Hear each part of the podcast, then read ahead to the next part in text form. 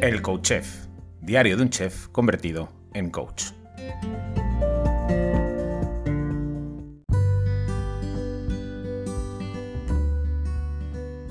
Hola, bienvenido, bienvenida a un nuevo episodio del Coach Chef diario de un chef convertido en coach. Eh, miércoles, miércoles de entrevista. Hoy cerramos el ciclo con Víctor Reyes. Qué placer, Víctor, haberte tenido aquí estas semanas. Hola.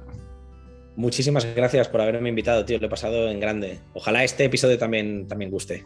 Bueno, esta va a ser la caña, va a ser la caña, va a ser eh, increíble como todos. Tío, es que eres, eh, yo te lo digo en serio, ¿eh? eres inspirador, macho. Eres un tío con un mensaje potente, claro, con los pies en la tierra. Creo que, mm, que merece mucho la pena escucharte y leerte, te lo digo de verdad, macho. creo que mm, eso, inspiras. Cada vez que te leo, ¿eh? me, siempre aprendo algo, me pones las pilas en algún aspecto. Además, tienes la capacidad de hacerlo justo en ese aspecto en el que en ese momento concreto necesito leerte. Que eso es guay. Eso es guay. Eso tiene mucho que ver con la forma en la que escribes y la forma en la que comunicas, Víctor. Y eso es un valor increíble. Hablando de escribir, acabas de sacar un libro hace bien poquito, ¿eh? Conquista tu físico. Eh, no he tenido la oportunidad de leerlo. No Yo te lo mandaré, tío, que, a veces soy un poco parras con esto, ya te lo mando ahora cuando acabemos. Bueno, y si no, y si no, que yo también soy autor de un libro, yo sé, yo lo compraré, lo compraré, Víctor, te lo agradezco, pero lo voy a comprar, que yo sé que hay que colaborar con estas cosas, va a ser un desastre. Te leo, cada semana en tu newsletter, que es una maravilla, tío. Por eso sé que tu libro lo es también, seguro, porque sé cómo escribes. Os recomiendo, os dejaré eh, al final, en la descripción del episodio de hoy, todos los enlaces necesarios para la newsletter, para que os deis de alta, porque es una pasada la cantidad de información que Víctor eh, regala cada jueves. Es una gozada, es una gozada, de verdad, Víctor, gracias. Y, luego... la, estoy, la estoy disfrutando muchísimo. Hacía mucho tiempo que quería hacer algo así y la verdad es que estoy recibiendo un feedback increíble y, me lo estoy pasando muy bien. Se nota, tío, porque cuando hay las cosas están hechas con cariño, se nota. Y se nota que pones mucha intención y mucho cariño, ¿sabes? La forma en la que lo haces mola un montón. Entonces, claro, seguro que tu libro va a ser una pasada también con, con conquista tu físico. ¿Qué tal va las ventas? Bien, ¿no? Muy bien, tío, muy bien. La aceptación ha sido increíble, o sea, mucho mejor de lo que me esperaba. La verdad es que no tenía expectativas. A lo mejor al ser mi primer libro era, es una cosa que, bueno, eh, le he puesto muchísimas horas, muchísimo tiempo y, y cariño, cariño. Y creo que se nota creo que se nota. No quería hacer un libro de nutrición más, que al, fin, al principio era un libro de nutrición, ¿eh? y luego me fui envalentonando, me fui envalentonando. Al final han salido 540 páginas con la broma, pero está como muy desglosado en muchas cosas. Al final yo soy un tío como muy... No sé cómo llamarlo, autosuficiente. Es decir, que yo cuando vi que el mundo del fitness tenía este problema que te comentaba en el primer episodio de, joder, no puede ser que haya tanta gente que caiga en los mismos errores que yo pues yo creé la página web que me habría gustado encontrar. Pues con lo mismo con el libro. yo he creado el libro que me habría gustado leer cuando empecé y que de verdad creo ¿eh? que si lo lees, el 95% de las cosas que tienes que tener en cuenta están solucionadas. Porque ese es el objetivo del libro. O sea, sin lugar a dudas abordas la parte de nutrición, ¿no? De qué comer, cómo comer para, para, mejorar tu cuerpo, ¿no? Y tu salud. Y luego también hay una parte de entrenamiento, ¿verdad? Hay, nutrición, hay entrenamiento, hay suplementación, hay descanso, hay gestión del estrés, hay un apartado de cómo, eh, cómo valorar el progreso y cómo hacer modificaciones dependiendo de si estás viendo progreso, si no estás viendo progreso, qué hay que hacer, ¿no? Y luego también hay un apartado que es el de mentalidad, que para mí es el que más me, más me gustó escribir y con el que más feedback positivo he recibido, que es como esas 12 lecciones que me habría gustado también leer, más allá de tienes que comer esto, las calorías, el entrenamiento, no sé qué. Y se nota que esa parte la has disfrutado porque, de hecho, se ve reflejado también en tus publicaciones, ¿no? En la newsletter, en el tipo de publicaciones que haces. Veo que estás como muy ahora por, por esa parte, ¿no? La de la motivación, la de la mentalidad, la de la parte más eh, mental, ¿no? Más psicológica, si cabe, ¿no? Está ahí muy metido ahí y, la verdad es que se nota bastante en tus publicaciones. Creo, hoy quería hablar un poco acerca de cómo mantener la motivación, ¿no? Y creo que te leí a ti el otro día. Eh, creo que fue a ti, eh, corrígeme si me equivoco, que dijiste, es fácil plantar un árbol, tener un hijo y escribir un libro. Lo difícil es, termina la frase. Lo difícil es eh, regar el árbol, eh, criar al hijo y que la gente lea el libro. Claro. me mola un montón la frase esa, la verdad es que me la, apunté, me encantó. Víctor, sí que es cierto que cuando tú empiezas a hacer cosas ¿no? y quieres alcanzar, ¿no? Quieres mejorar tu físico, quieres mejorar la forma de comer, quieres alcanzar objetivos, ¿no? O anhelos, o, quieres cambiar tu vida. Siempre hay un impulso inicial que es potente. Porque, bueno, pues porque ese primer impulso eh, es bastante movilizador. Pero sí que es cierto que plantar el árbol es fácil, lo difícil es ir todos los puñeteros días a regarlo, ¿no?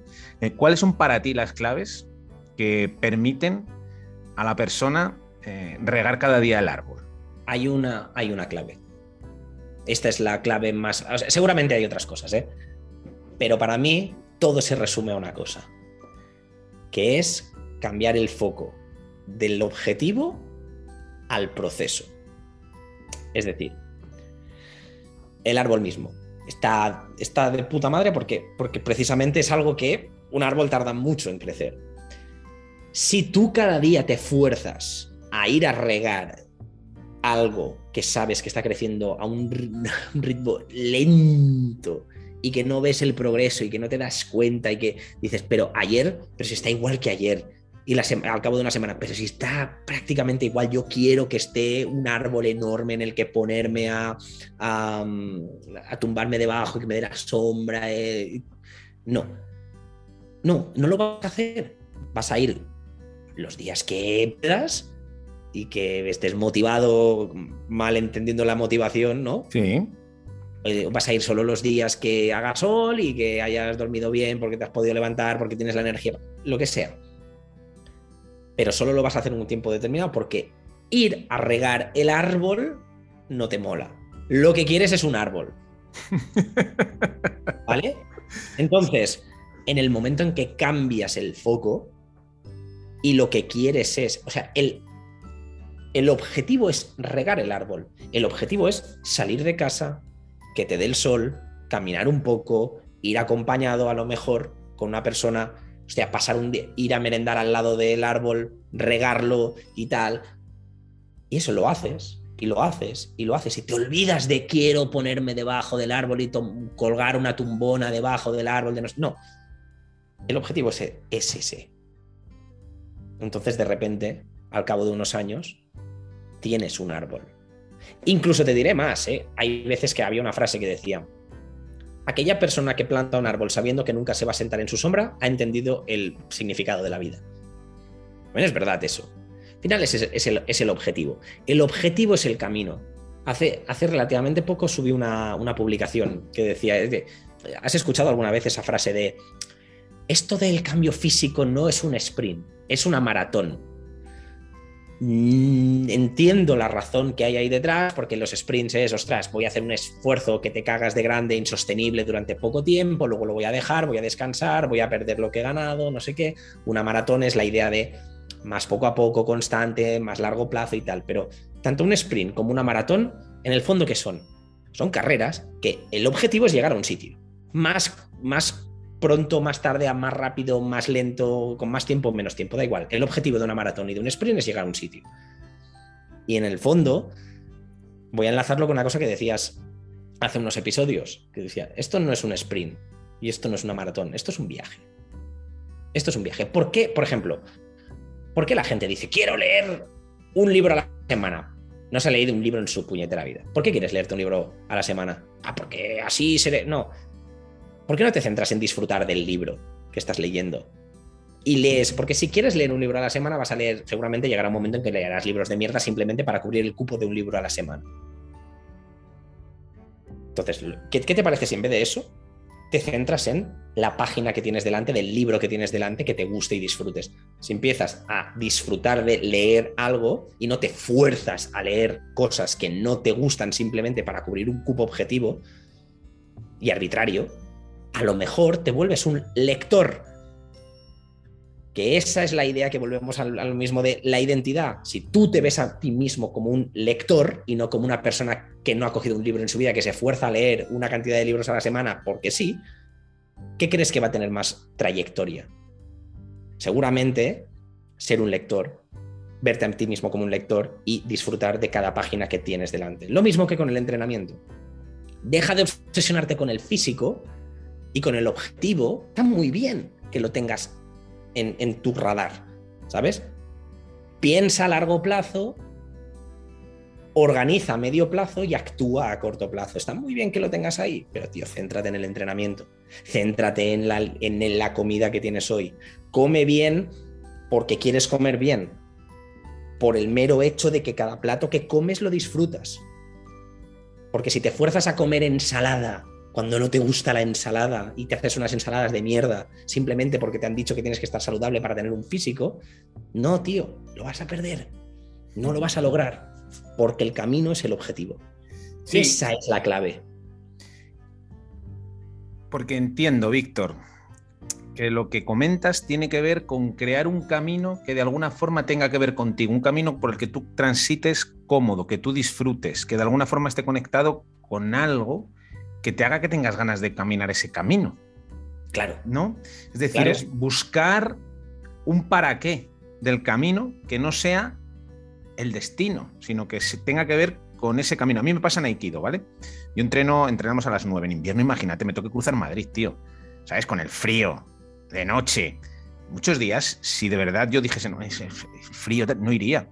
Pero voy y digo, no, tío, es que, es que, joder, ¿cómo te sientes cuando haces Aikido, sabes? ¿Cómo te quedas? Qué bien, tío. la clase, qué bonita. ¿Cómo te conectas? ¿Sabes? Es como, no me centro en ir a la clase de Aikido. Pues si pienso en Aikido, es, es el, viaje con frío en la moto, ¿sabes? No, no, no, no. ¿Qué hay ahí? cómo, te, ¿Cómo aprendes? ¿Cómo estás con tus compañeros? ¿Cómo, sabes? Eso, el camino, ¿no? Pero esto es como, mira, lo de las artes marciales también me sirve perfectamente. Es decir, ¿qué crees que es más ¿qué crees que tiene más, más, más probabilidades de éxito? Que tú digas, quiero tener cinturón negro en Aikido. Y no te gusta el Aikido y te fuerzas a ir a Aikido porque quieres el puñetero cinturón negro o te entras en la clase de Aikido, la experiencia de Aikido, lo que estás aprendiendo, las técnicas que desarrollas, la disciplina que tienes que te permite aplicar. Todo esto si lo haces y lo disfrutas y eres constante, inevitablemente van a acabar en un cinturón negro. Inevitablemente. Es eso de cuando, cuando tus, las pequeñas acciones que llevas a cabo con significado son las que, las que inevitablemente te van a llevar al, al, objetivo. Y es eso el punto en el que la gente tiene que, tiene que cambiar. Y volvemos a lo mismo. Si no te gusta el aikido, te vas a hacer karate.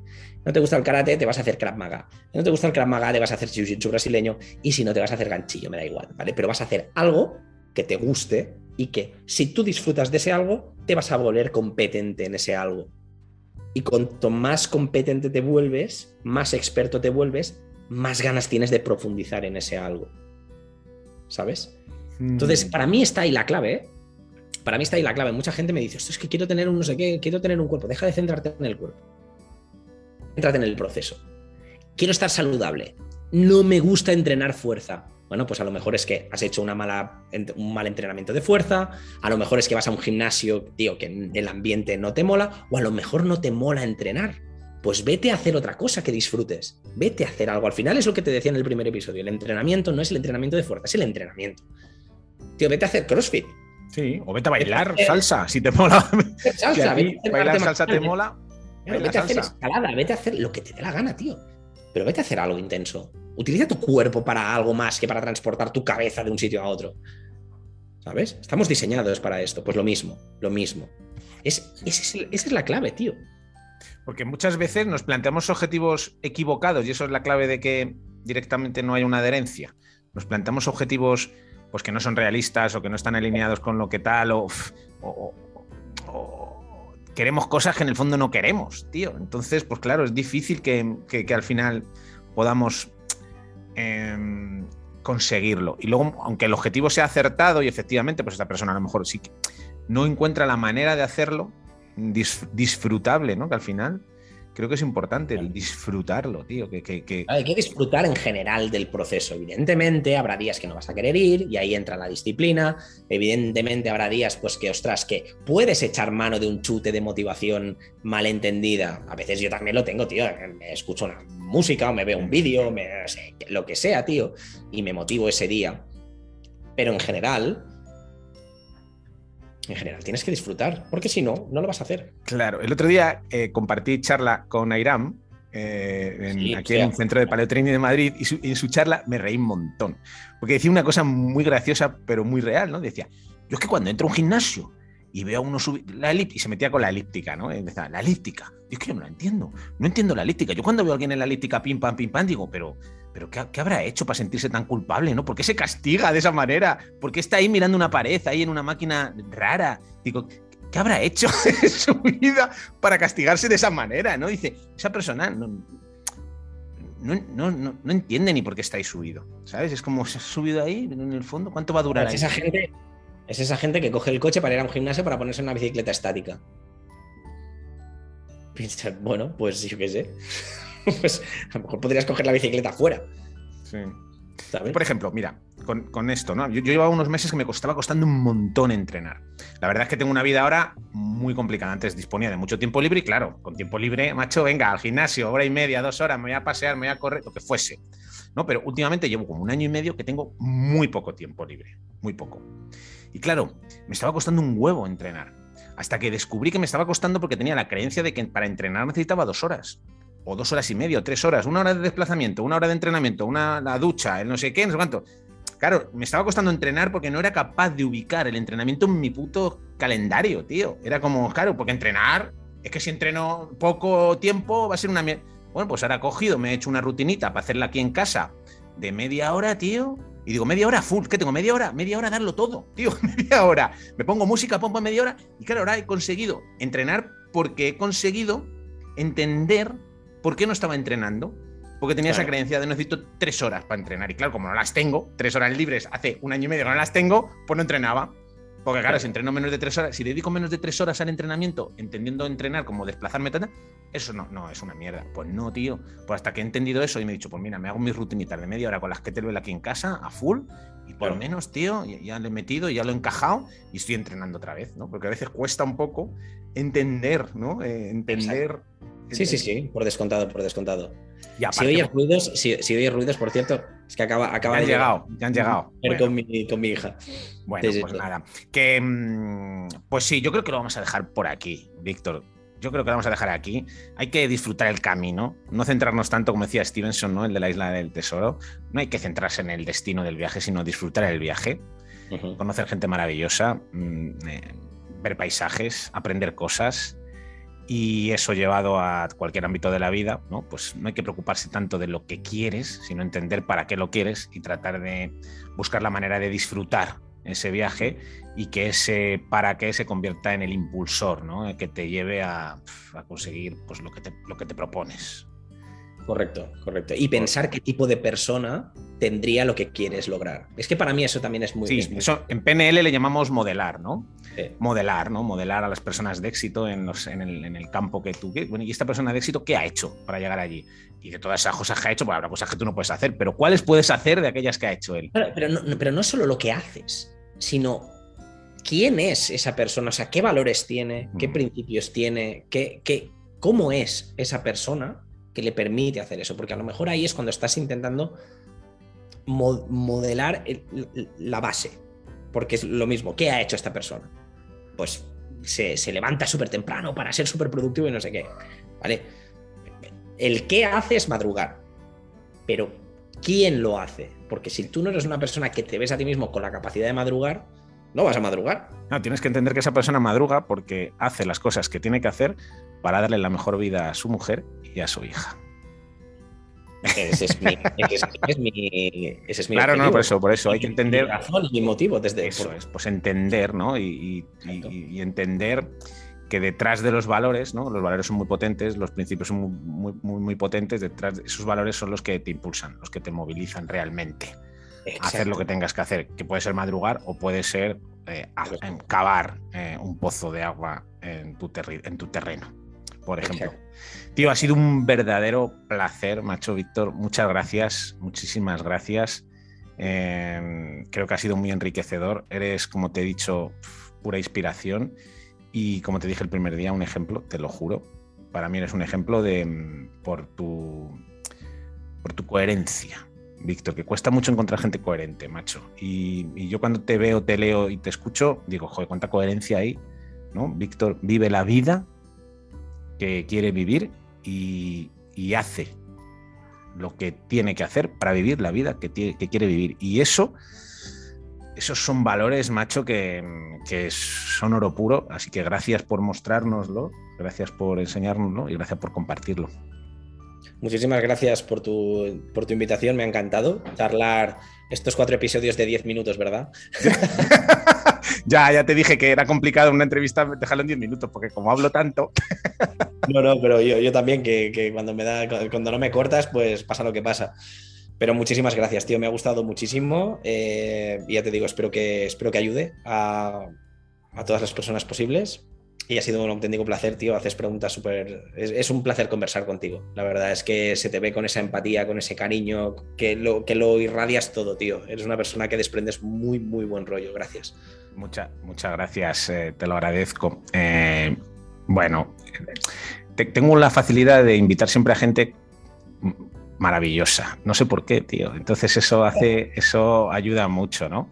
Eh, algún día me pondré una tarea y me retaré a mí mismo y traeré a alguien que no me parezca tan maravilloso a ver si me salen las mismas preguntas. Molaría, ¿eh? Saliendo de tu zona de confort. Venga, eso es. Muchísimas gracias, tío. Mucha suerte, muchos éxitos y mucha felicidad. Igualmente, muchas gracias, tío.